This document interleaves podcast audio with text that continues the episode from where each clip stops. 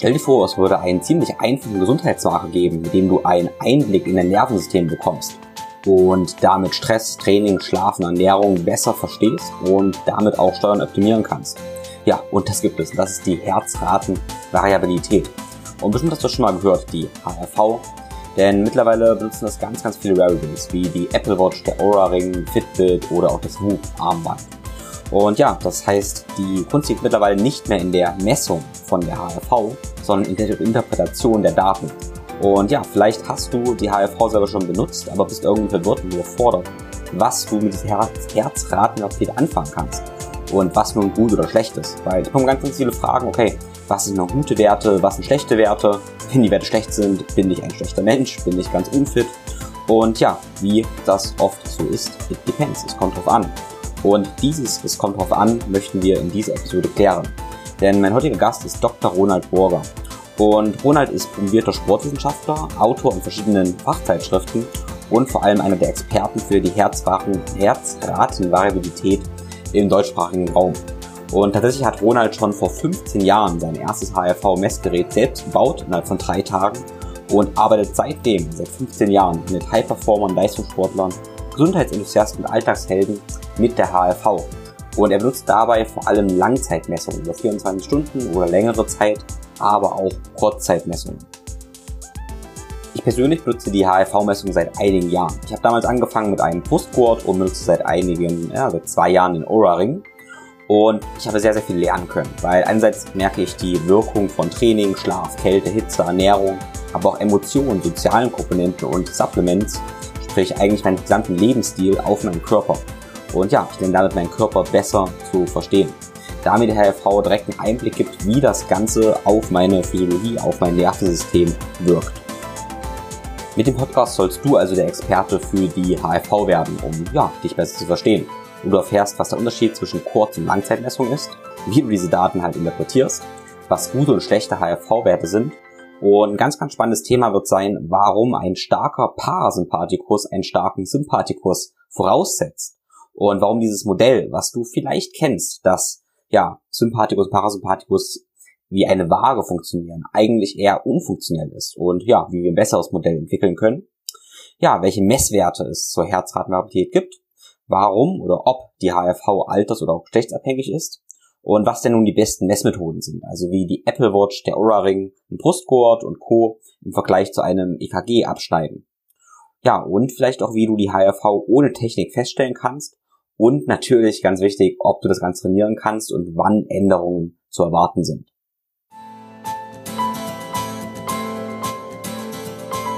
Think, Flow, Growcast. Ich bin Tim Böttner. Begleite mich auf einer Reise zu einem ganzheitlichen Verständnis von Bewegung, Gesundheit, Fitness und einem guten Leben.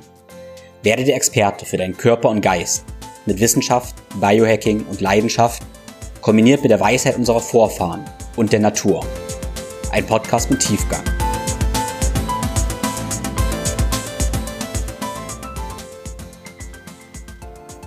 Der Sponsor für die heutige Episode ist Brain Effect. Brain Effect ist ein großartiges Unternehmen aus Berlin und macht Supplements für unsere Performance, sprich besseren Schlaf, bessere Konzentration oder auch bessere Stimmung.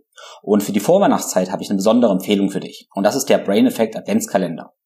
Ist ja nun sicherlich so, dass Naschen oft mit einiges an der Reue verbunden ist und außerdem die Vorweihnachtszeit oft mit Deadlines und Stress korreliert ist.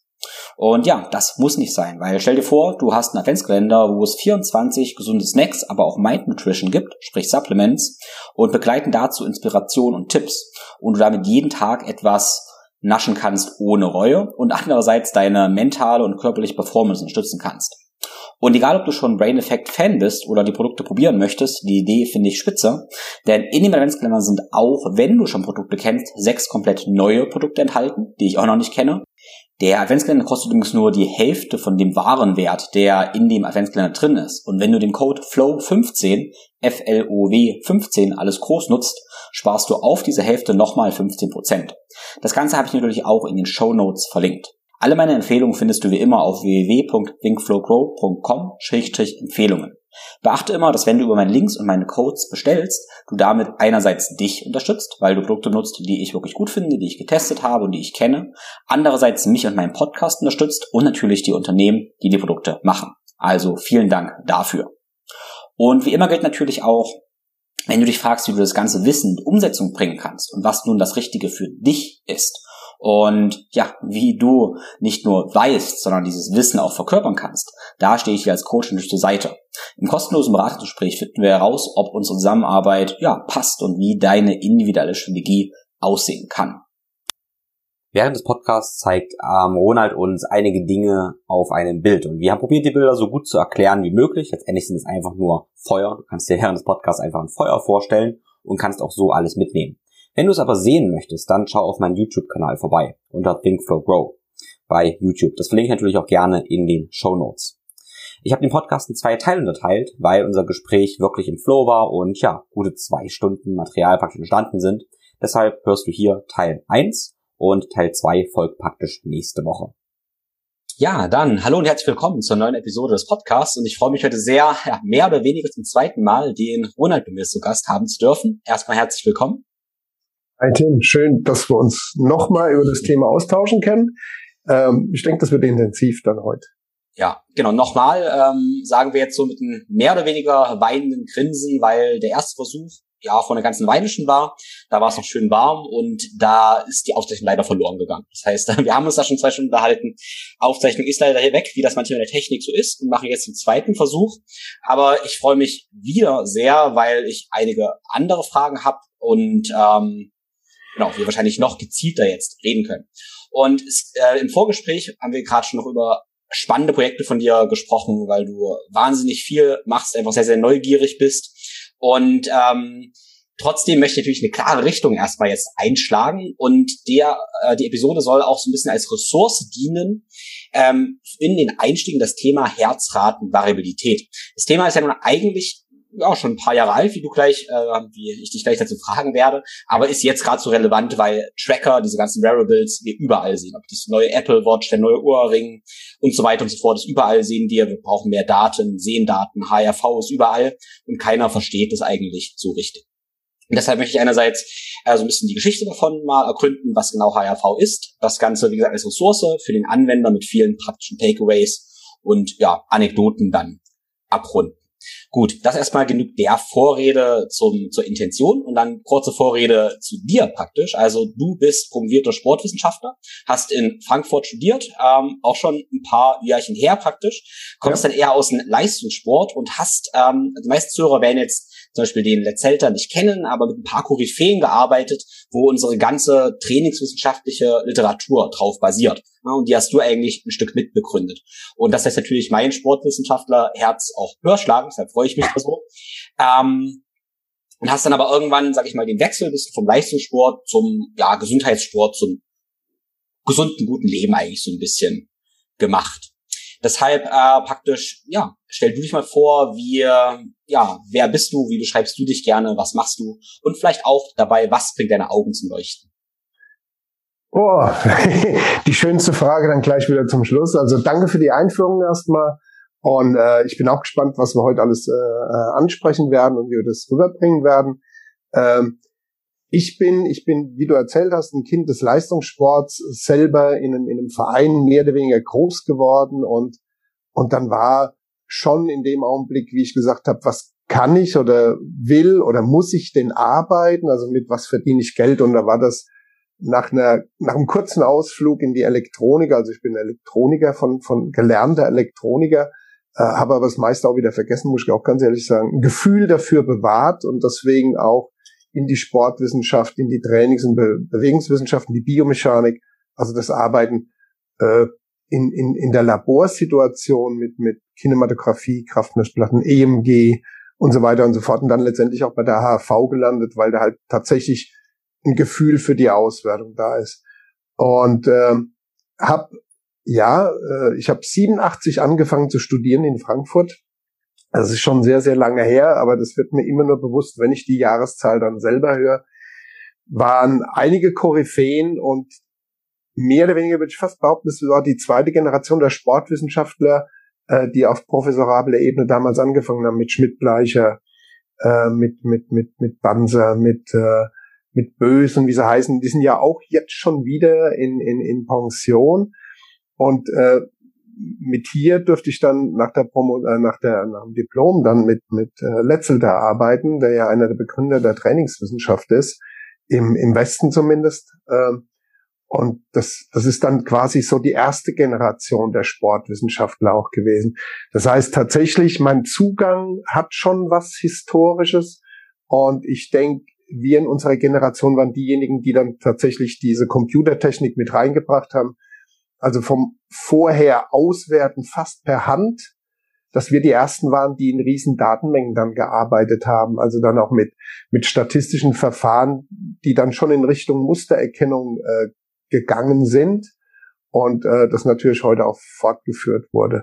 Das ist so das eine zu meinem sportwissenschaftlichen Werdegang und, und ich denke auch genau da äh, liegt das, was du als letzte Frage hattest. Also was meine Augen zum Leuchten bringen, sind tatsächlich, wenn ich für mich erstmal erkenne, da gibt's was Neues im, im Sport, ob das eine neue Sportart ist äh, oder ob das ein neues Phänomen ist, was so ein bisschen in, was ich mitbekomme und dann im nächsten Augenblick, wie, wie kann ich das messen?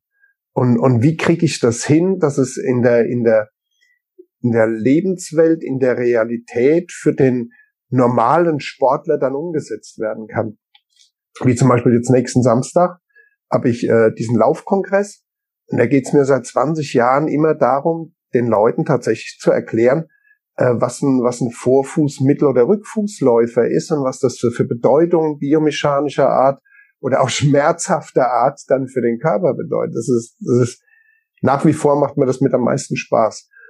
Und ähm, ja, und wie du gesagt hast, dann der Einzelne, der, der Hochleistungssportler, der ist so individuell und ist in seinem Umfeld äh, in so einer abgeschlossenen Einheit mit seinem Trainer und, und, und sowas drin, dass der reine Wissenschaftler äh, manchmal da einen sehr schweren Zugang hat, um ihm zu helfen. Äh, oder dass diese, diese Erkenntnisse dann auch umgesetzt werden. Also man ist dann eher in einer Dienstleisterrolle. Das machen ja die Olympiastützpunkte den ersten Mal, im allerersten Moment in Deutschland. Und von daher war das für mich dann auch so, wer braucht mein Wissen und mein Know-how am meisten? Der Gesundheitssportler, der Breitensportler. Und mittlerweile, dadurch, dass die, die Herzratenvariabilität halt äh, vieles aufdeckt, was wir vermutet haben, was mit unserem alltäglichen Leben zu tun hat, äh, ist es der, der, ja, die ganze Breite. Also klar, sportlich ambitioniert, gesundheitsorientiert, Biohacker und, und, und wie man die Gruppierung Wellness-Athleten, wie man die Gruppierungen auch äh, nennen mag. Ja, das vielleicht zu meiner Beschreibung, wo ich mich jetzt befinde. Ja, ja, schön. Ich musste kurz schmunzeln, wo du gesagt hast, dass ihr damals ja schon äh, viele Daten erhoben habt und dann wirklich wahnsinnig viele Daten hattet. Und es ist immer interessant, wenn man diese Daten von damals vergleicht mit Datenmengen jetzt. Das ist ja nicht so, dass wir irgendwie drei, viermal so viel haben, sondern es ist ja, ja ein Faktor 1000, 10.000, 100.000 ähm, Datenmenge, mit was da umgegangen wird. Was ja interessant ist, weil wir da oder irgendwelche künstliche Intelligenzen jetzt einfach wahnsinnig schnell und viel lernen. Das ist ja Wahnsinn. Ja, genau. Ähm, bevor wir ähm, da eingehen, wie du damit angefangen hast, äh, ich möchte diese Geschichte dann nochmal hören, äh, wie du das erste Mal dieses Messgerät entwickelt hast. Aber erstmal, um die Hörer abzuholen, ähm, was ist die HRV? Ja. Und ähm, was sind deine primären Einsatzzwecke? Was leitest du daraus mhm. Ähm, also die HRV ist äh, ähm, erstmal ein, Phänomen, was, was lange auch ignoriert wurde, auch von Medizinern zum Teil. Und zwar dass ein, ein denerviertes Herz, also ein Herz, was außerhalb vom Körper liegt. Also Christian Bernard, das sagt dem einen oder anderen, das war auf jeden Fall der Arzt, ein Südafrikaner, der als erstes ein Herz transplantiert hat. Und dann hat man auch festgestellt, das schlägt außerhalb äh, des Körpers, wenn das in der, in der Nährlösung halt drin ist. Und zwar ungefähr mit 100 Schlägen, relativ konstant oder sehr konstant mit 100 Schlägen pro Minute. Unabhängig hat, von welchem Individuum? Ja, genau, das schlägt von alleine. Das Herz schlägt von alleine, wenn es, äh, also eine bestimmte Zeit lang, wenn es in der Kaliumlösung drin ist. Und zwar mit 100 Schlägen pro Minute. Wenn ich jetzt bei einem ganz normalen Menschen jetzt die Herzfrequenz messe, ob das eine Pulsmessung ist mit der, mit der Fingerbeere oder ähnliches, dann komme ich im Regelfall auf eine Herzfrequenz unter 100, im, im Gesunden bei 60 bis 80 bei Leistungssportlern noch, noch weniger, also jetzt auch im, im, wachen Zustand bis zu 50 oder sowas runter, ist kein Problem. Das heißt, es muss irgendein Prozess vorliegen, der einmal sagt, okay, das Herz ist jetzt im Körper und schlägt nur noch mit der Hälfte der Frequenz. Das ist das eine. Das nächste ist dann, dass man, äh, wenn man dieses EKG, dieses Standard-EKG ableitet, also das Elektrokardiogramm, was jeder Kardiologe macht, ähm, und nimmt diese, diese, diese prominente Zacke, die große, das ist alphabetisch geordnet, Q, R, S, T, sind so die, die, die, die, die typischen Eigenschaften wie dieses äh, Muskelgramm, Muskelmyogramm dann aussieht von dem Herzmuskel. Und wenn man jetzt diese prominente Zacke, diese hohe Zacke nimmt, das ist die R-Zacke, und wenn man da die Zeitabstände misst, äh, hat man eine Zeit lang ignoriert, stellt man auf einmal fest, dass gerade in Ruhe dann eine sehr große Variabilität in den Abständen drin ist. Und das nächste, was man dann festgestellt hat, war dann sukzessive, dass diese Variabilität ähm, umso größer ist, je gesünder jemand ist. Und umgekehrt dann natürlich auch, die ist äh, stabiler, umso ungesünder jemand ist oder wenn er kurz vorm Tod ist. Das ist vielleicht die, die Herzratenvariabilität im Allgemeinen.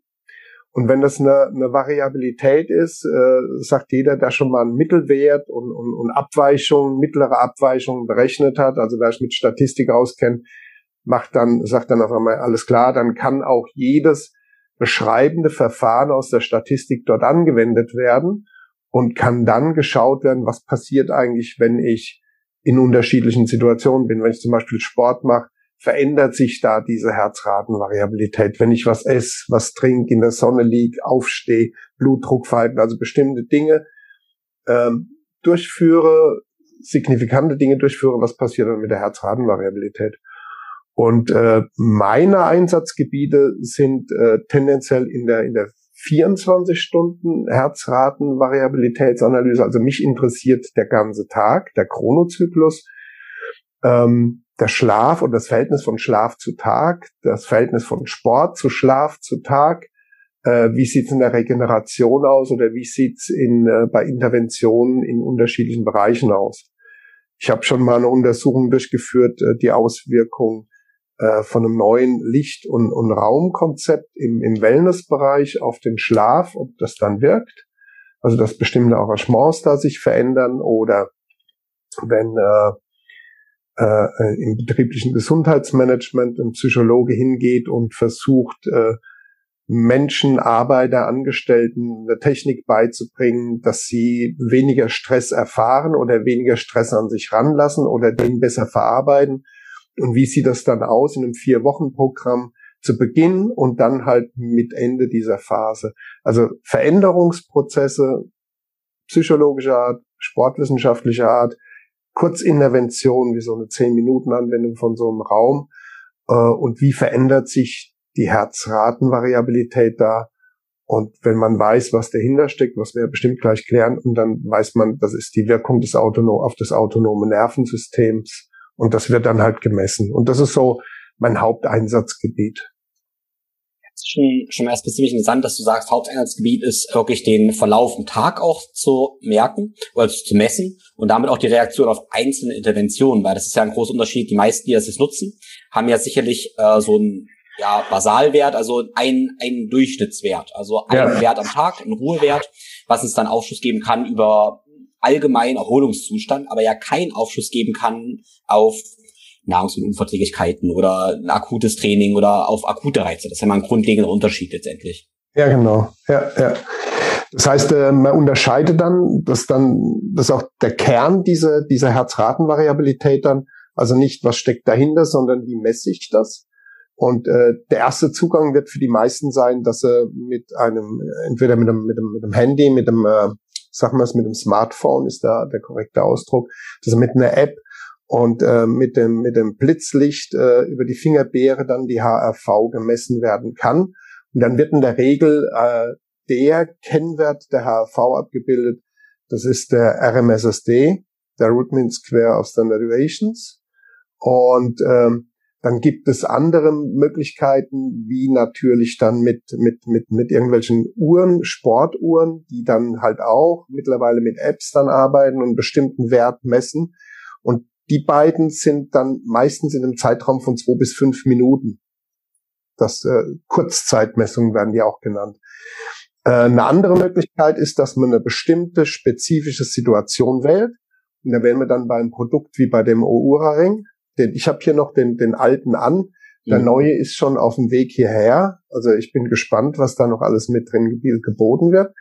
Aber der, der alte Oura-Ring hat vor allen Dingen sich auf die Nacht gestürzt und hat dann versucht zu ermitteln, was war, um welche Uhrzeit und wann war der niedrigste H, nein, der höchste HV-Wert die niedrigste Herzfrequenz, um dann quasi einen Regenerationsparameter äh, dann rauszugeben. Und das kann man vergleichen mit den Situationen, die auch in der Sportwissenschaft dann öfter umgesetzt werden, dass man hingeht, nimmt eine Möglichkeit, die HRV zu messen und, und, und, und provoziert mit einer spezifischen Situation. Das heißt, ich mache einen bestimmten Belastungstest oder ich mache den, den, äh, diesen berühmten Lagewechseltest äh, weil man weiß, dass die Herzratenvariabilität auf jeden Fall auf das Blutdruckverhalten reagiert und der Blutdruck ändert sich aufgrund der Lage. Äh, fand ich übrigens äh, schön von dir, was du letzt, ich weiß gar nicht mehr in welchem Kontext das war, äh, zu zum Blutdrucktraining gesagt mhm. hast. Ich, das überlasse ich auch dir dann. Aber da habe ich dann auch tatsächlich gedacht, das müsste man direkt untersuchen, dass ich äh, eine, eine, eine Mittelzeituntersuchung Herzratenvariabilität nehme und äh, stehe öfter auf, leg mich hin und wieder, also versuchen das so langsam zu machen, dass nicht die Belastung an sich in Vordergrund rückt, aber das Aufstehen und Hinlegen immer wieder, vielleicht in der Form von einem Intervalltraining, äh, dann irgendwie tatsächlich dann auch zu einer Veränderung des Blutdrucks führt, was gemessen werden kann mit einer Herzratenvariabilität. Also ich messe 24 Stunden, ich messe eine Kurzzeitmessung von zwei bis fünf Minuten oder ich messe standardisierte Situationen wie den Lagewechseltest, hinlegen, aufstehen äh, oder eine Belastungseinheit. Und das sind so die drei grundsätzlichen Arten zu messen. Mhm. Und wenn man das verlässt oder wenn man das nicht spezifisch genug wählt, ist eine HRV-Messung eigentlich relativ beliebig und das ist das größte Problem bei der HV-Messung. Wenn ich, äh, wenn wir jetzt beide jetzt unser, unser Smartphone nehmen würden und würden mit einer App unsere HV messen, dann hat die überhaupt keine Aussagekraft. Also weil äh, das ist beliebig. Und wenn wir die, wenn wir die alle fünf Minuten messen würden, dann wird auch ständig ein anderer Wert rauskommen. Und wir würden, äh, wir würden uns am Ende sogar über ein Herzalter unterhalten, was ja dann gern abgeleitet wird, was völlig irrelevant ist. Ja. ja. Also nur ganz kurz der Eingedanke noch, also äh, Blutdruck, ich hatte nur auch gesagt, äh, man diskutiert mit Blutdruck immer, ich muss das nehmen. Ich muss Blutdruckmedikamente nehmen, die meinen Blutdruck regulieren. Also ich muss Sachen nehmen, die meinen Blutdruck regulieren. Und meine ja. Grundaussage ist immer erstmal, ich setze meinen Körper Signale, damit mein Körper sich reguliert. Und mhm. die logischste Maßnahme Blutdruckregulation heißt nun mal, ich reguliere meinen Blutdruck, während ich mein, meine Lage verändere. Das heißt, ich lege mich hin, stehe auf oder ich rolle, also rumrollen, was jedes Kind macht, rumtrollen, aufstehen, hinlegen, ja. ist das Signal meines Körpers, dass mein Körper besser lernen muss, seinen Blutdruck zu regulieren. Genau, das ist der, der Gedanke dabei. Mhm. Ähm, ja, wie sich der HRV da, äh, dabei verhält, wäre natürlich dann auch, auch interessant, ja. Ja, genau, weil sie ja dann quasi, weil mit der HRV ja auch der Blutdruck oder die Änderung des Blutdrucks gemessen werden kann, wird, wird äh, also ist die, die, sind die Regulationsmechanismen des Blutdrucks dann, äh, fangen die an zu laufen oder, oder, oder nicht? Und ich glaube, das wäre, das wäre ganz interessant. Ja die Frage, die du sicherlich ständig bekommst und ich halt auch ständig ist halt, welche HRV ist gut, welche ist schlecht. Das ist ganz, ganz schlimm, wenn man nur 40 ist. Bin ich unglaublich gut, weil ich 150 habe. Ja, ja. Und äh, was sind denn so ähm, Parameter, die dann Einfluss drauf haben? Und worauf ich jetzt ähm, speziell in den letzten Wochen kurz mal nachgedacht habe und messen möchte, ist auch die Herzgröße. Also eine befreundete Ärztin, die hat gesagt, ähm, dass ich wahrscheinlich ein sehr, sehr großes Herz habe. Nimmt die einfach mal an. Wir wollen es auch mit Ultraschall mal testen, wie groß mein Herz ist. Und mhm. durch mein großes Herz, äh, was auch einfach naturgegeben so ist, ist wahrscheinlich meine, mein Puls auch sehr niedrig. Also ich habe einen Ruhepuls von 35 bis 40 schon immer gehabt. Und ähm, dadurch ist meine HRV auch sehr, sehr hoch. Ähm, aber das muss nicht unbedingt heißen, dass ich das halt ein besserer Mensch oder gesünderer Mensch bin als jemand anders, der ein kleineres Herz hat. Also was sind Parameter, die das beeinflussen? Also ähm, grundsätzlich eine, eine hohe Variabilität hat derjenige, der gesund ist. Das hatten wir ja schon mal gesagt. Äh, das heißt dann alles, was dann begleitend in dem Kontext ist. Jüngere Menschen sind normalerweise gesünder.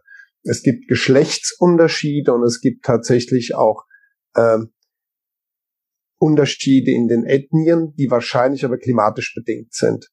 Und das ist dann auch irgendwo nachvollziehbar aufgrund von, von, von Wärmeregulation und, und, und, was da ja auch einen Einfluss hat. Ähm, kannst du das ganz kurz noch erklären? Wie ist der Zusammenhang zwischen ja, Wärmeregulation, Klimazone, Ethnie und HRV? Ähm, machen wir es an dem krassen Beispiel von, von Kälte, äh, um, um das jetzt einfach äh, dann, dann um den, den, das Prinzip klar zu machen.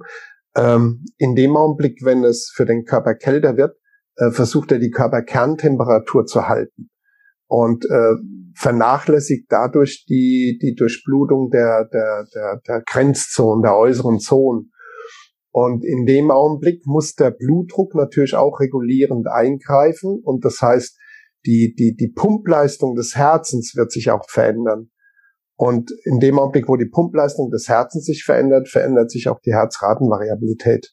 Nicht kausal, aber äh, mit dem, mit dem Zusammenhang. Und das ist auch äh, zu der Aussage mit deinem Herz. Äh, es kann auch durchaus sein, dass du eine niedrige Herzfrequenz hast, aber trotzdem eine leicht eingeschränkte Herzratenvariabilität. Die laufen nicht linear, also die haben einen Zusammenhang, aber die laufen nicht linear. Und das ist das, das Besondere daran halt. Und deswegen ist auch, also neben diesen Einflüssen, und da gibt's noch mehrere, die, aber das ganz am Ende ist das auch eine, eine, das ein, ein individueller Einfluss. Also unsere beiden Herzfrequenzvariabilitäten sind nicht vergleichbar. Beziehungsweise auch klar, es sieht jetzt einer da oben, der ist 60 und der andere ist äh, die Hälfte, noch nicht mal die Hälfte. Und äh, aber wenn wenn wir jetzt quasi einen, einen fasten Zwilling neben uns hätten, der nur leicht was anders macht, der, der äh, bei eineigen Zwillingen wäre die Herzratenvariabilität schon unterschiedlich. Also es ist tatsächlich, äh, das Individuum ist entscheidend bei der Herzratenvariabilität. Deswegen sind solche Größen äh, unter 50 Millisekunden beim SDNN ist pathologisch, mhm, ja, kann sein. Kann aber auch durchaus sein, dass das gerade noch die Grenze ist bei 50, dass der eine dann dadurch noch äh, ja, in, einem, in einem einigermaßen gesunden Rahmen leben kann. Also das sind, das sind, man macht pauschale Aussagen mit, mit Mittelwertsstatistiken, ähm, ist aber bei der Herzratenvariabilität zu vernachlässigen. Also wenn man, es gibt ja ein paar Geräte, die geben das Herzalter an. Also wenn man dann mal mit, mit so Klammern, weiß ich, glaube Cardioscan, glaube ich. Ist eine Firma, die, die gibt auch das Herzalter an oder, oder auch äh, ein anderes System gibt das Herzalter an. Und wenn man dann guckt, wo die Mittelwerte sind und wie groß die Standardabweichungen oder die Abweichungen sind in jeder Alterskategorie, das sind sehr, sehr große Überschneidungen, wirklich. Man muss ja immer die, die Verteilung hinten dran sehen. Und deswegen sind so, so Herzalter-Aussagen, ja, die sind Klar, wenn ich jetzt 25 bin und habe ein Herzalter von 45, 50, das sollte ich mir Gedanken machen. Aber wenn ich jetzt 27 bin, es kommt ein Herzalter von 24 raus, und dann ist, dann, dann kann das heute Mittag was anderes sein, nach dem Mittagsschlaf oder nach dem Essen. Ja, also das ist, die Aussagen sind sehr individuell in der Herzratenvariabilität. Ja. Ähm, was für Messmethoden gibt es denn? Also vielleicht kannst du kurz erklären, wie du das das erste Mal gemessen hast, was ja. das für eine Geschichte ist.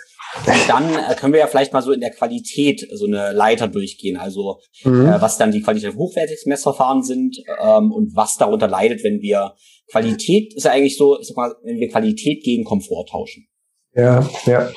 Ähm, das erste Mal war das tatsächlich, ich kann schon gar nicht mehr sagen, was Anfang der Nullerjahre in dem Übergang war es, dass der, der ehemalige Mannschaftsarzt von 05ern hat äh, äh, was auch mein Hausarzt war zu dem, zum damaligen Zeitpunkt, hat dann irgendwann gesagt, hier Ronald, ich hab da was äh, Neues und das misst die Herzratenvariabilität. Und äh, das ist standardmäßig gemessen worden mit dem, mit dem Lagewechseltest dann. Und er hatte das Gerät sich besorgt und es kam aus, aus, dem, aus dem Osten, ich glaube aus Tschechien damals und äh, wurde vertrieben von einem Elektroingenieur hier und der hat es gemessen und hatte tatsächlich auch im Kontext von den 05ern damals ein Ergebnis, wo, wo der Sinn halt offensichtlich wurde. Also es war tatsächlich so, dass ein Spieler äh, komplett erschöpft war und er konnte das mit diesem Lagewechseltest halt darlegen. Und das war ein Gerät und ich habe mir das angeschaut und es misst und er hat mir das Prinzip erklärt. Ich habe dann nachgelesen, was das alles macht und war über den Preis damals 15.000 Euro. Und das war das erste Gerät, was überhaupt in der Lage war, das so zu messen und auch abzubilden. Äh, bin ich in mein Labor zurück und, und wusste, dass ich äh, gerade wenn ich wenn ich ein EMG, also eine Muskelmessung durchführe in einer standardisierten Situation und äh, es reicht schon aus, wenn ich am Deltoideus was messe, wenn das sehr wenn das sehr genau misst, dieses EMG-Elektromyogramm, dann hatte ich immer die Störung äh, durch, den, durch den Herzschlag auch drin. Das heißt, ich habe da, wir haben da immer einen Filter drüber legen müssen. Das heißt, ich habe gesagt, alles klar, wenn ich mich jetzt hinlege und, und keinen Muskel bewege und dieses Elektromyogramm jetzt in Herznähe anbringe, dann kriege ich eindeutig erstmal das EKG und dann habe ich im nächsten Augenblick habe ich diese diese Standardabweichung, mittelwerten Standardabweichung halt da drüber gelegt und konnte dann mit einer Frequenzanalyse mit so einem Software-Tool konnte ich das nachbauen und bin dann am nächsten Tag hin und habe es ihm gezeigt. Und er hat gesagt, wie, so viel Geld habe ich dafür ausgegeben und du bastelst das da so ein bisschen nach mit EMG. Sag ich, naja gut, äh, so ein EMG kostet auch der Kanal 1500 Euro oder so und das der AD-Wandler und, und, und. Aber äh, es wäre auch so möglich. Und das war, das war so der Einstieg. Und da war ich fasziniert von dem Thema, äh, weil man tatsächlich Erschöpfung damit messen konnte halt. Also sehr ein, also in diesen groben Kategorien sehr eindeutig dann auch. Also wenn einer wirklich äh, kurz vorm Übertraining steht, das ist so eindeutig. Also da hatten ein Hochleisten, ein, erst Bundesliga-Fußballer hatten eine HRV wie ein alter Mann. Also ähm, das war so das Erste. Und dann äh, habe ich eigentlich Genau, dann kam Polar relativ zügig danach mit dieser Own Zone. Und, und dann hat es erstmal ewig gedauert, bis ich rausgefunden habe, was die da angegeben haben bei dieser Own Zone. Und äh, das war halt dann der Versuch auch, wir haben einen, eine sehr komplexe Größe, dieser HRV, und wie kriege ich die äh, dem Sportler nahegebracht?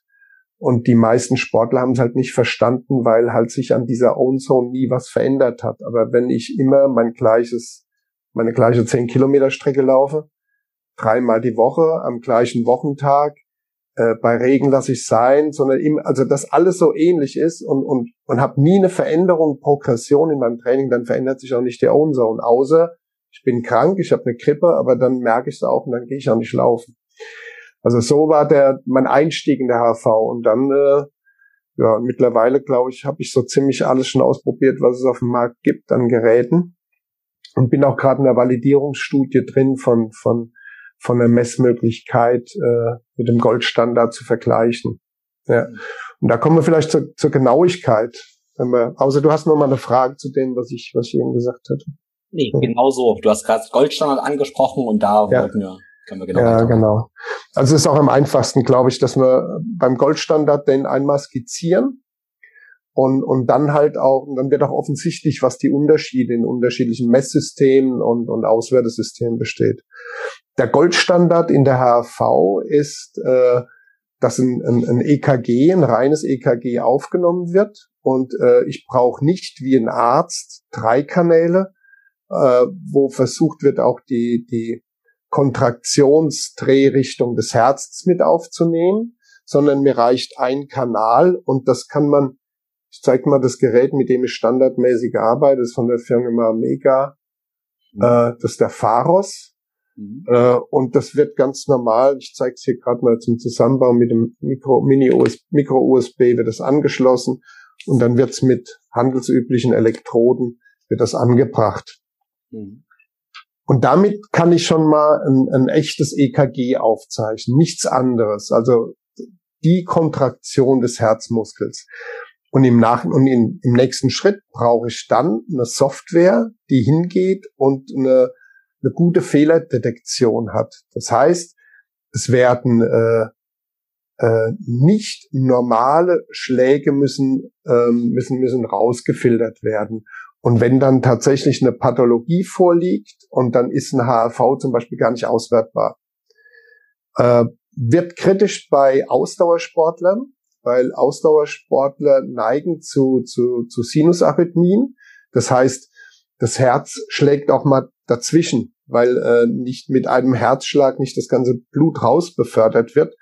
Und da gibt so eine, so eine Reflexschleife, dass nochmal nachgeschlagen wird vom Herzen. Weil, das heißt, weil, der, weil das Herz äh, zu groß ist, oder? Ja, genau. Ja, ja. Und dann sind die Kammern, dann ist immer noch ein Restblut drin. Äh, und dann wird dem, dann wird nochmal nachgeschlagen und deswegen kommt es dann gerade bei Ausdauersportlern zu, zu Arrhythmien und wenn die einen bestimmten Prozentsatz erreichen, sagt man eigentlich, okay, jetzt ist das, das die HRV-Auswertung nicht mehr möglich. Äh, mit der Software, mit der ich arbeite, äh, ist das schon, also wird schon grenzwertig, wenn ich nur eine, eine normale Schlä reguläre Schläge habe im Prozentsatz von 96 Prozent ich gehe dann schon manchmal hin und gehe runter bis 90, 92 Prozent, aber dann werden die Aussagen, also dann werde ich auch die, die Aussagen begleiten äh, und werde sagen so, na, das, das muss mir jetzt ein bisschen, bisschen vorsichtig betrachten, weil du hast ziemlich viel irreguläre Schläge da drin. Und wenn Pathologien vorlagen, äh, vorliegen, wenn ich das EKG sehe und, und, und stelle da was fest und dann ist so und so, das nächste, dass ich mit, äh, mit sehr viel Gefühl daran gehe und sag so, äh, und hast du dein letztes äh, Belastungs-EKG gemacht oder ähnliches, um, um den Hinweis zu geben, dass da vielleicht ein Kardiologe ran, zu, ran, rangezogen werden soll. So, das ist der Goldstandard. Ähm, das geht natürlich auch sehr, sehr hochwertig mit, mit, äh, mit Produkten von, die halt reine EKGs, Träger-EKGs halt, äh, Holder-EKGs dann bauen. Problem ist aber dann, dass die Leute dann äh, unter der Rück Rückwirkungsfreiheit leiden. Also ich habe das große Gerät, ich kann damit nicht duschen, ich kann damit keinen Sport treiben und und und. Und deswegen ist die Größe von dem Pharos, den ich gezeigt habe, eigentlich ideal. Das heißt, wenn ich die Software nutze, oder es gibt auch äh, freie Software, muss man mal gucken. Also mit Uni-Zugang geht es auf jeden Fall von der Firma, von, von, also die heißt Kubios, ist von der Hochschule in Finnland entwickelt. Die ist normalerweise frei zugänglich. Und da kann ich ein, ein echtes EKG einlesen, äh, normalerweise aufgenommen im Format EDF, European Data Format, und kann das einlesen. Da kann ich aber auch äh, dann Dateien einlesen, die so gemessen werden, dass quasi nicht das EKG die, die Berechnungsgrundlage darbietet, sondern schon die Zwischenzeiten zwischen den RR-Zacken, also dass genau diese Zeit in Millisekunden abgebildet wird. Und das kann dann schon mal mit dem, mit dem Brustgurt gemacht werden. Also die nächste Qualitätsstufe in der Datenaufnahme ist auf jeden Fall mit dem Brustgurt das Ganze aufzunehmen. Und äh, dann einer guten Software zuführen, die eine Fehlerdetektion hat. Wenn man dann den nächsten Schritt runtergeht, dann wird die, die Software dann schlechter. Und das ist das, was die, die meisten dann äh, Produktanbieter haben, dass man nicht immer weiß, wie gut ist der Algorithmus, um Fehler zu detektieren. Äh, es gibt Vorgaben, die äh, mit einer bestimmten statistischen Wahrscheinlichkeit nachrechnen, inwieweit die, die Schläge regulär sind und dass die nicht regulären Schläge dann rausgefiltert werden und nur die regulären Schläge dann bearbeitet werden. Das ist, das ist gute Software. Also wenn jemand sich da professionell drum kümmern will, dann sollte auf jeden Fall eine Software wählen, die auch eine gute Fehlerdetektion hat. Und bei vielen Anbietern, die mit Brustgurtdaten, das ist dann egal von wem, das dann im Vergleich zum EKG ist, ist ein, ein geringfügiger Fehler von unter einem Prozent da äh, dass dann aber äh, mit, einer, mit einer Software gearbeitet wird, die dann entweder hochwertig ist oder minderwertig ist, weil sie halt keine gute Fehlerdetektion hat. Der, das nächste, was dann an, an Problemen auftaucht, vom Goldstandard äh, abweicht, sind, ist die, die, die, die Pulsmessung. Und da ist es vor allen Dingen ja die, die Pulsmessung über äh, diese LED-Aufnahmen, ob am Handgelenk mittlerweile oder auch bei dem Oura-Ring.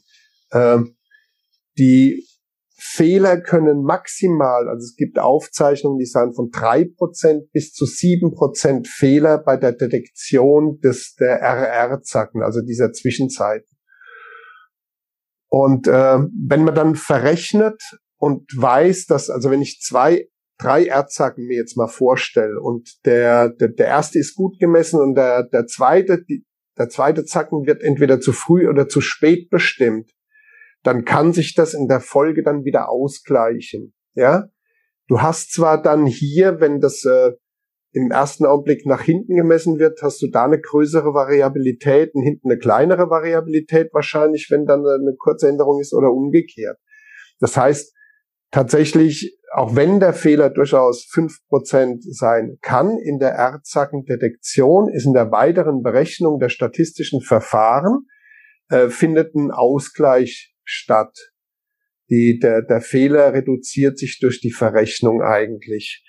Und in dem Augenblick, wenn die Herzratenvariabilität so und so in den Keller geht, wenn ich Sport treibe, wenn ich eine Belastung habe, findet da auch nochmal eine Minimierung statt in der, äh, in der Fehlerdetektion. Genau.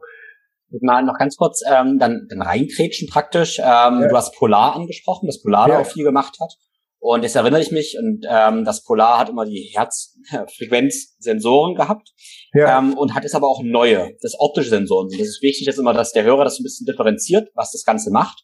Weil wir ja. hatten, ich weiß, angefangen habe ich mit diesem, glaube ich, H7 hieß der, dann gab es einen H10 und das war ein Brustgurt, ähm, der die Herzfrequenz bestimmt hat. Also praktisch auch das, ähm, ja, das, das Schlagen des Herzens eigentlich direkt. Ja, jetzt, ja, ja. Jetzt gibt ja einen neuen Polarsensor auch, den man auch im Arm tragen kann oder auch um die Brust. Ja und das ist aber ein optischer Sensor. Also, und das ist ja praktisch eine vom Signal Qualitätsstufe weiter unten, wenn ich es richtig verstehe. Richtig, genau.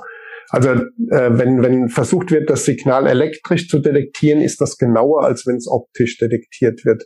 Äh, das, und da kann man auch vielleicht davon ausgehen, wenn es ein optischer Sensor gäbe, der am Herzen arbeitet, wäre der genauer, als wenn der am Handgelenk an der Pulswelle arbeitet weil äh, die Pulswellenbestimmung, die hat zwar schon einen, einen, einen ansteigenden, einen abfallenden Ast und man versucht über eine bestimmte Berechnung beider, äh, also der Steigung und des Abfallens dann irgendwie diese, diesen, diesen, diesen eigentlichen Peak zu berechnen. Das geht alles halt über Algorithmen und das muss natürlich alles so sein, dass ganz wenig Speicher oder ganz äh, wenig Energie gebraucht wird. Einmal zum Detektieren und einmal zum Übertragen von dem Ganzen. Also äh, die Güte der Qualität ist reines EKG elektrisch aufzeichnen gegenüber elektrischer Aufzeichnung vorzugsweise über einen Brustgurt äh, gegenüber einem optischen Verfahren. Das ist auf jeden Fall die Qualität der Datenaufzeichnung. Das heißt natürlich, ähm, bei speziellen ähm, Messgeräten, die darauf ausgelegt sind, die Pulswelle, nichts anderes als die Pulswelle zu messen, dann ist das ein bestimmtes Licht, das sind grüne LEDs, falls das jemand schon mal aufgefallen ist, wenn er die Uhr nachts anhebt oder wenn er, wenn er es merkt. Und deswegen ist dann tatsächlich nochmal ein gradueller Unterschied zu den weißen LEDs beim Smartphone. Ja, das, das, das, das ein. Das ist so die, sagen wir mal, die Messkette jetzt erstmal. Warum ist das ein grünes LED im Gegensatz zu, ja, weiß oder könnte man auch blau nehmen? Also mit grün ist am besten das Licht das reingeschickt wird von der Lichtwelle, um das rote Blut äh, irgendwie in seiner Flussgeschwindigkeit zu messen, beziehungsweise wann weniger rotes Blut dadurch fließt. Und das äh, wird dann am besten reflektiert. Äh, bei weißem Licht scheint es so zu sein, dass das äh, ziemlich viel äh, Streuung dann da ist und dann das, das, das eigene Signal äh, bisschen, bisschen undifferenziert erfasst wird. Genau, das zur Messkette. Und dann fehlt noch eins, nämlich die Situation. Das hatten wir ja vorhin schon mal angesprochen. Und das ist mit, mit Abstand eigentlich das, das größte Problem. Auch da, äh, das war relativ zeitnah zu dem Moment, wo ich vorhin erzählt habe, beim ersten Kontakt zur HV habe ich dann irgendwann mal was gesehen, dass eine, eine Firma für die Sporthochschule denen was zur Verfügung gestellt hatte. Und dann sind die, der, der, der Kölner Grüngürtel, den kennt ja jeder seit der ersten, ersten Jogging-Studie, dass Männer zu schnell laufen, Frauen zu langsam laufen. Also er wurde schon öfter missbraucht. Und dann haben sie normale Kölner an einem Samstagmittag abgefangen und haben gesagt, ja, wir machen hier einen Sporttest. Und ich glaube, die haben äh, mit einer mit einer mit einer Biermessung gearbeitet im Stehen. Die haben äh, irgendwie äh, eine Fitnessmessung gemacht mit Kniebeugen mittendrin und haben auch zu den Leuten gesagt, so, und jetzt leg dich mal hin und jetzt machen wir eine, eine HRV-Messung. Das Gerät war schon toll, aber die Situation war halt völlig Banane. Also im Prinzip haben die tatsächlich, die haben schon im Fernsehen getraut, das zu sagen, dass alle drei Leute äh, völlig gestresst sind und äh, und äh, also nicht gesund sind. Also tatsächlich, die haben denen gesagt, ihr Herzalter ist zehn Jahre älter. Das ist halt das Problem, wenn man nicht weiß, wie man mit HAV umgeht. Äh, wenn wir zwei jetzt liegen, dann könnte es sein, ja, je nachdem, wir machen, wir machen die Provokation, du legst dich hin und, und denkst dir Fragen zu meinem Podcast aus und ich leg mich hin und mache eine, eine, eine Nasenatmung, ähnlichen Versuch äh, zu meditieren. Und dann kann es sein, dass ich halt äh, parasympathische, entspannende Anteile reinbringe und dann deswegen dann entspannt bin und du bist halt gestresst, auch im Liegen, ne? Dann sind wir gleich alt praktisch. genau, dann treffen wir uns irgendwo in der Mitte, dann treffen wir uns irgendwo in der Mitte. Na, ne, glaube ich nicht, dass ich, glaube ich, ich schaffe auch mit Atmung keine fünf bis zehn Jahre mehr nach unten im Herzalter. Ähm, aber die Situation ist dann halt entscheidend und ähm, dann wird halt auch in dem Kontext das dann immer falsch verstanden. Wann ist der Sympathikus aktiv und wann ist der Parasympathikus aktiv? Weil was HRV auch schafft, ist eine Neubetrachtung oder Definition dieser beiden Anteile im autonomen Nervensystem. Und im Regelfall ist es so, dass immer wenn ich wach bin und nicht erschöpft jetzt dem Kopf auf die, auf die Tischplatte fall, also so eine typische Situation morgens äh, zwischen acht und zehn, Mathematik für, für Technik, für Ingenieure im Hörsaal und der schreibt unten die Tafel voll und du gehst immer mehr in die Lethargie rein, dann kann es sein, dass du dann halt auch nah am Schlaf bist. Und da ist tatsächlich der Parasympathikus aktiv. Und ansonsten hast du immer den Sympathikus aktiv. Und deswegen musst du auch, was will ich mit der HAV messen? Und wenn es dann um Regeneration geht, dann ist äh, jeder Versuch, was Fußballmannschaften in der ersten Liga ja immer wieder machen und dann kritisiert haben, dass sie die HAV dann eingesetzt haben, wenn die Leute auf, auf den Platz gekommen sind. Also erst Bundesliga-Fußballer kommen auf, zum, aufs Trainingsgelände um zehn ist das Training, um, um, um neun, halb zehn. Und dann werden sie vom, vom Athletiktrainer geholt und wird eine HV-Messung durchgeführt. Das ist Quatsch. Das ist, äh, dann sind die, ah, der hat sich nicht erholt. Nee, der ist gerade, äh, der hat gerade ein Telefonat gehabt mit seiner Freundin, hat schon einen Kaffee bei McDonald's geholt oder sowas. Und dann, dann wird das gemessen, aber nicht die Entspannung. Und deswegen ist es wichtig, was will ich messen und wie standardisiere ich die Situation. Und dann ist zum Beispiel, äh, um eine Regenerationsmessung durchzuführen, immer, also Kurzzeit, dass ich immer nah am Aufwachzeitpunkt oder am aller, allerbesten, so wie es ja auch OURA macht, oder auch andere Systeme wie Inblaze, dass die dann quasi im Schlaf schon messen. Also dort, wo tatsächlich die Entspannung am größten ist. Und dort, wo definitorisch, deswegen die Nacht, in der Nacht regeneriert man am besten, äh, gegen Ende der Nacht sollte die Regeneration abgeschlossen sein, die Erholung am höchsten sein. Und das ist die einzige Möglichkeit, tatsächlich den parasympathischen Anteil zu messen. Hm. Und ähm, ich will gleich noch auf Parasympathikus Sympathikus eingehen, weil du dann ein sehr, sehr schönes Modell ähm, hast. Ja. Ähm, aber Nachtverlauf, das ist doch auch ein spannendes Thema, wie die HRV ja. sich im Nachtverlauf verändert, wie das aussehen sollte. Ähm, genau, wie ist da deine Erfahrung? Was möchtest du gerne sehen, wenn du diese Schlafdaten anguckst? Also HRV-Verlauf in der Nacht, wie verändert sich das? Und wie vielleicht, vielleicht wie, wie ist es auch gekoppelt an Tiefschlafphasen und REM-Schlafphasen? Ähm, also in der Nacht sollte die HRV hochgehen.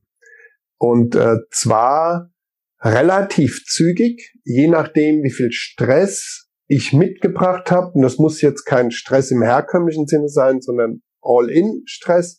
Das kann Training sein, das kann zu spätes Essen sein, das kann Alkohol sein, das kann das Training sein, das kann was weiß ich. Also wenn ich gut bin, schaffe ich es innerhalb von eins, zwei Stunden in einen Bereich reinzukommen, wo die HV am höchsten ist oder relativ hoch schon ist und dann hält die sich mehr oder weniger äh, über die ganze Nacht und mit mit der letzten Traumphase mit der, mit der, mit der vorm Aufwachen, dass die ungefähr zwischen, je nachdem zwischen vier und sechs Uhr morgens ist, sollte die HRV ihren Höchstwert haben. Ähm, ein, ein, ein schönes Modell übrigens, dass dann halt auch diesen Traum, dass dieser Traum eigentlich benutzt wird, um körperliche Dinge einzubauen, also vorzugsweise körperliche Dinge einzubauen, dort die Herzfrequenz am niedrigsten ist und das im Spiegel zu dem steht, was zwölf Stunden später da ist, nämlich die Kernzeit, wann die Herzfrequenz am höchsten ist, die Herzratenvariabilität am niedrigsten ist und wir am leistungsfähigsten sind. Zwölf Stunden später. Das ist dieser, dieser Chronozyklusspiegel. Und genau umgekehrt ist es auch mit der höchsten Aktivität geistiger Art am Tag zwischen neun und zwölf. Zwölf Stunden zurück sind wir kurz vor Mitternacht ist eigentlich die beste Phase, um äh, äh, mentale Dinge einzubauen. Und wir sind dann mental am stärksten zwölf Stunden später. Das ist so, äh, das ist das eine. Und äh, wenn jemand tatsächlich ein Problem hat, dann, dann arbeitet, also wenn er mit Stress in den Schlaf geht, egal welcher Art, dann versucht man den natürlich herauszufinden. Oder äh, noch besser ist, Maßnahmen zu setzen, die diesen Schlaf schon, äh, diesen Stress vor dem Schlaf dann eigentlich reduzieren, damit relativ zügig äh, das nach unten geht. Und da gibt's ja auch einige Methoden, da kennst du dich ja auch sehr, sehr gut aus. Ja. Ja, gibt ziemlich viel Sinn, nicht zu warten, dass der Körper den Stress reduziert im Schlaf, sondern davor schon reduzieren, damit wir gleich reingehen können guten Schlaf. Und ich habe jetzt ähm, kurz in meine Schlafwerte geschaut und habe nur das auch so, ähm, ja, bin ich ganz, ganz froh, dass auch bei mir eigentlich nach der ersten Stunde die HRV relativ konstant ist. Also so eventuell steigt sie ein Stück an, aber dann ist ja eigentlich der ganzen Nacht ziemlich, ziemlich konstant. Also ich habe kein starkes Ansteigen, aber auch kein Abfallen. Mhm. Ja, ja. Genau, und wenn man dann guckt, äh, was, was der Unterschied zwischen Tiefschlaf und, und, und REM-Schlaf, Traumschlaf ist, sollte, äh, also die parasympathische Aktivität sollte sehr deutlich sein, die ganze Nacht. Ähm, fällt aber etwas ab in dem Augenblick, wenn der Traumschlaf kommt, weil dann äh, ist auch im sympathischen Bereich wieder Aktivität da, weil ich ja irgendwas nachlebe oder anders erlebe, um es zu verarbeiten. Das heißt, auch der Sympathikus ist äh, erhöht. Und in dem Augenblick, wenn ich in Tiefschlaf falle, wo eigentlich dann der, der der, der unterste Bereich ganz aktiv wird, weil dort Hormone in der Regel produziert werden im Tiefschlaf, die ich dann für den Einbau brauche, dann sollte der, der Parasympathikus, der entspannende Anteil, sehr stark und deutlich sein. Und es sollte im mittleren Bereich sollte äh, ein Loch da sein, also dass der sympathische Anteil etwas reduziert wird, beziehungsweise konzentriert wird auf den ich, ich nenne jetzt mal schon einen Fachbegriff, also auf einen very low frequency Bereich. Da sollte was stattfinden, nämlich diese Hormonproduktion. Genau, also genau, das ist äh, und das ist gerade das Modell von Sympathikus und Parasympathikus, was ja. ich sehr sehr wertvoll finde, weil ich denke, die meisten haben ein Bild, weil das oft so erklärt wird im Kopf, dass wir so zwei Gegenspieler haben. Wir haben einmal ja. einen bösen Sympathikus und den guten Parasympathikus und vor allem Gegenspieler. Entweder ich bin da und ich bin da und äh, meine Handbewegung ist gerade so, dass es eine links oder das andere rechts ist. Also ich habe immer so eine Balance wie auf einer Waage zwischen links und rechts. Und ja. ähm, was ich ein sehr wertvolles Modell finde, ist das Lebensfeuer, was du bestimmt so gleich noch erklären wirst. Ähm, ja. wo wir erstmal davon ausgehen, dass die gar nicht links und rechts nebeneinander sind, so als Gedankenstütze, als Analogie, sondern übereinander, sich übereinander stapeln wie ein Feuer. Und das Feuer hat eine, ähm, eine Glut, eine Flamme, woraus es erwächst und hat dann oben Flammen, die nach oben schlagen. Und die meisten werden jetzt das Bild nicht sehen. Das heißt, wir probieren mal, ähm, das so bildlich wie möglich zu sprechen. Ja, auf jeden Fall. Ähm, und stellen uns, wer das jetzt nur hört, trotzdem schon mal unser Nervensystem praktisch als, als Feuer vor. Ja, und tatsächlich, um das Ganze zu ergänzen, was du jetzt schon gesagt hast, also so ein Hinweis, wenn das übereinander ist, baut das aufeinander auf. Das ist vielleicht, glaube ich, so links und rechts kann man sagen, hm, die einen laufen in die Richtung, die anderen laufen in diese Richtung. Wenn man aber oben und unten sagt, sagt man, man braucht das eine, damit das andere erst entsteht. Also das, das vielleicht so das Wichtigste zu dem Modell. Vielen, vielen Dank fürs Zuhören. Ich hoffe, du konntest einiges mitnehmen und hast auch Lust, die HRV auszuprobieren mit einem Variable deiner Wahl. Oder wenn du sie schon benutzt, kannst du jetzt vielleicht besser einordnen, was du aus diesen Daten lernen kannst. Klar, ich habe am Anfang gesagt, welche Fragen wir alle beantworten, habt ihr aber auch gesagt, dass das erst Teil 1 war. Deshalb freue dich auf Teil 2, der nächste Woche kommen wird. Wenn du bis hierhin schon Fragen hast, die wir wahrscheinlich nicht Teil 2 ansprechen werden, dann schreib mir gerne deine Fragen, die beantworte ich dann sehr, sehr gerne. Wie immer würde ich mich sehr freuen, wenn du uns ein Feedback hinterlässt, also lass uns gerne eine Bewertung bei Apple Podcasts da. Ähm, und ich würde mich natürlich freuen, wenn du den Podcast auf den sozialen Netzwerken teilst, beispielsweise einen Screenshot vom Podcast in deiner Story machst. An dieser Stelle nochmal einen großen Dank für den Sponsor dieser Episode und das ist Brain Effect. Brain Effect ist ein Unternehmen aus Berlin, das Supplemente für unsere Performance und Leistungsfähigkeit macht, sprich damit wir besser schlafen, bessere Konzentration und bessere Stimmung haben. Und diese ganzen Supplements, aber auch Smart Snacks findest du im Brain Effect Adventskalender. Wenn du schon Brain Effect Fan bist oder die Produkte probieren möchtest, kann ich dir den Kalender auf jeden Fall ans Herz legen. Denn du findest in 24 Türchen jeden Tag erstmal Inspiration und Tipps für deinen Körper, aber natürlich vor allem gesunde Snacks und Mind Nutrition, um, wie gesagt, besser zu schlafen, dich besser zu konzentrieren oder allgemein bessere Stimmung zu haben. Ähm, ich bin übrigens ein sehr, sehr großer Fan von dem Focus Supplement, was ich sehr gerne nehme, um mich besser zu konzentrieren. Oder auch von Mood. Mood ist eine große Zusammenstellung, um allgemein bessere Stimmung zu haben. Mit Tryptophan und Cordyceps. Der Warenwert vom Adventskalender beträgt übrigens 155 Euro und du zahlst nur die Hälfte wenn du ja, das ganze Adventskalender kaufst. Sparst auf diese Hälfte nochmal 15%, wenn du meinen Code FLOW15 benutzt. Also F-L-O-W 15, alles groß, findest du natürlich auch wieder in den Show Notes.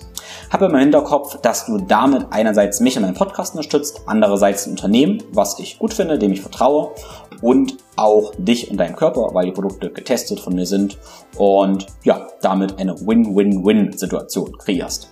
Alle meine Empfehlungen findest du immer auf www.thinkflowgrow.com-empfehlungen.